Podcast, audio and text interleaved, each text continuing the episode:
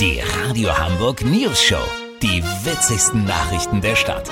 Mit Olli Hansen, Jessica Burmeister und Peter von Rumpold. Guten Tag. Es gibt eine neue Spezialeinheit bei der Hamburger Polizei, die USE. Bei dem Wort Spezialeinheit muss ich automatisch an die nackte Kanone Filme denken. Olli Hansen, was macht die USE, die Unterstützungsstreife für erschwerte Einsatzlagen denn genau? Ich habe was gelesen von, sie zeichnen sich durch ihre robuste Erscheinung und Mentalität aus. Das klingt ein bisschen nach Schlägertrupp. Überhaupt nicht, Peter. Die Jungs sind einfach kräftig gebaut, können böse gucken und haben nicht so richtig Bock mit irgendwelchen, wie sagten Sie vorhin? Klapskallis, genau.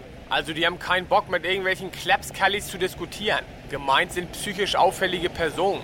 Kennt man doch. Irgendein Willi hat sich eine Überdosis Crystal reingeschraubt, nimmt sein Kaninchen als Geisel und droht das Wohnhaus anzuzünden. Da nützt das nichts, einen Polizeipsychologen hinzuzuziehen, der mit dem erstmal die ganze schwere Kindheit durchgeht. Da ist dann auch mal Schluss mit Dutzi Dutzi. Das geht rap, zap, ding dong, Ruhe im Karton. Weißt, wie ich mein? Ja, aber Olli, ganz ehrlich. Nee, Peter, irgendwann ist auch mal Game Over. Und da kommt die USE zum Einsatz. Gibt meines Erachtens nur einen einzigen Schwachpunkt. Und welchen?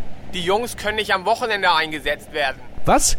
Das ist nicht dein Ernst. Jetzt ist aber doch ein bisschen nackte Kanone geworden. Warum denn nicht? Am Wochenende arbeiten sie entweder auf 450 Euro Basis für Abu Chaka, die Russen in Kasse oder als Teil der Bereitschaftspolizei in anderen Bundesländern. Die Lösung ist eine neue Hamburger Verordnung, in der steht, dass Psychopathen und Terroristen am Wochenende Straftaten zu unterlassen haben.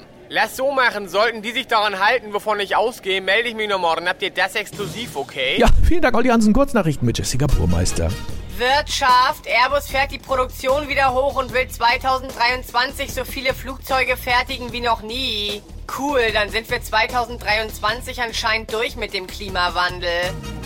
Kommt nicht aus den Schlagzeilen. In AstraZeneca-Impfstoffdosen wurden jetzt geschälte Tomaten gefunden. Föhr, man soll künftig nicht mehr mit dem Auto auf die Insel fahren. Ja, wer macht denn sowas? Da ist doch Wasser dazwischen. Das Wetter. Das Wetter wurde Ihnen präsentiert von Bombe, Digga, Bombe. Das war's von uns. Wir hören uns morgen wieder. Bleiben Sie doof. Wir sind es schon.